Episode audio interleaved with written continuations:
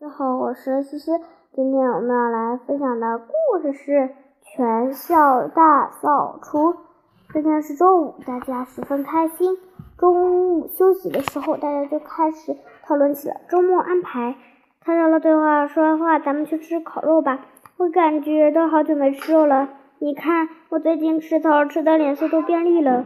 听到他的话，王阳插了一句。看到你的样子，我都想起了一个著名的人物。陶小乐一脸期待地问：“是谁？是谁？”王阳大笑着说：“绿巨人呗。”说完这句话，王阳拔腿就跑，以免被陶小乐打成肉饼。王阳出去转了一个圈，听到一个好消息，马车回来对陶小乐说：“有一个小道消息，要不要听？”陶小乐也在为刚才的事情生气，没好气地说：“什么小道消息？靠谱吗？这个我也不知道。”刚刚下楼时，听到其他同学说的，王阳说什么消息？赶紧说。唐小乐说今天可能不上，今天下午可能不上课。王阳激动地说怎么可能？你别异想开天了。唐小乐一副不相信的样子。王阳还想再说什么，王阳老师进来了，但是没有拿课本。叶老师怎么不拿课本？唐小乐疑惑的问同桌，同桌给他做了一个虚的手势。同学们，学习小临时通知今天下午不上课。王老师说，王老师的话没有说，同学们就欢呼起来。我的话没有说完呢。王老师懊恼的敲了敲讲桌，同学们的才安静下来。今天下午的任务是大扫除。王老师顿了顿说，因为是全校大扫除，所以学校也会派老师进行专业检查，之后。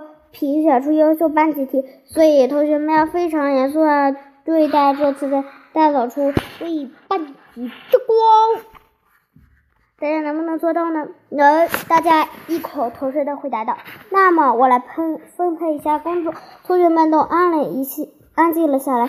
王阳听老师安排，王阳道：“你的任务是扫地，记得扫地之前洒点水，可不要洒太多，以免地面变湿变滑，影响到擦拖行。”行，王老师不仅给同学们分配了工作，还把一些小经验、小窍门告诉了大家。知道了，老师话你负责擦黑板。好的，老师。陶小丽负责收垃圾、倒垃圾。知道了，老师。文曲星，你的任务是擦玻璃，记得安全第一。好的，老师。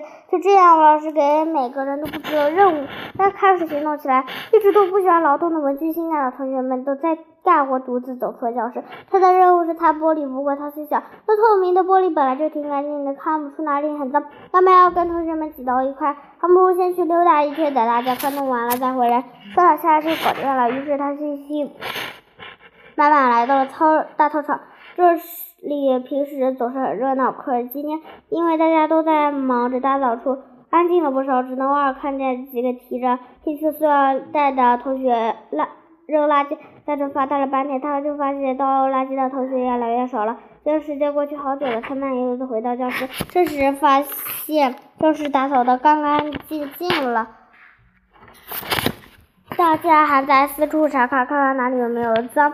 这时文君先找来抹布打湿了以后，就开始擦玻璃。大家一脸惊愕的看着他，原来看起来那很干净的玻璃还没有擦。何欢欢不由得埋怨道：“文君信怎么现在才擦呀？大家已经做完了。”文君信本来有些内向，这下受到同学的指责，低声说：“擦玻璃也不是什么难事，我很快就擦好了。”可是没想到，他手里的抹布刚落到玻璃上，马上就淋到了一道明显的水印。他一下子急了，擦了一遍又一遍，结果更糟了。这下文君信开始花了，以为是抹布的问题，换了好几块抹布，结果把玻璃擦成了大花眼。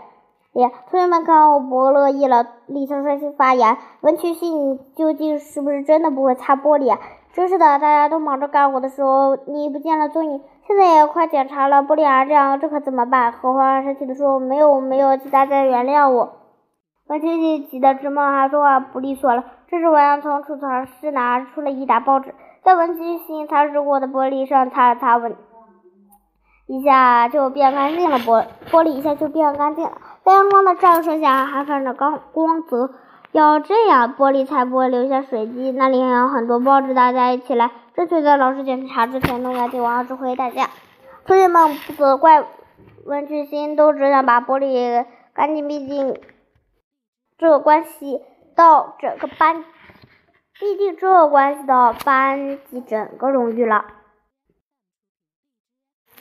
还有这在老师检查之前，大家就一起完成了任务。教室里变得光洁如新。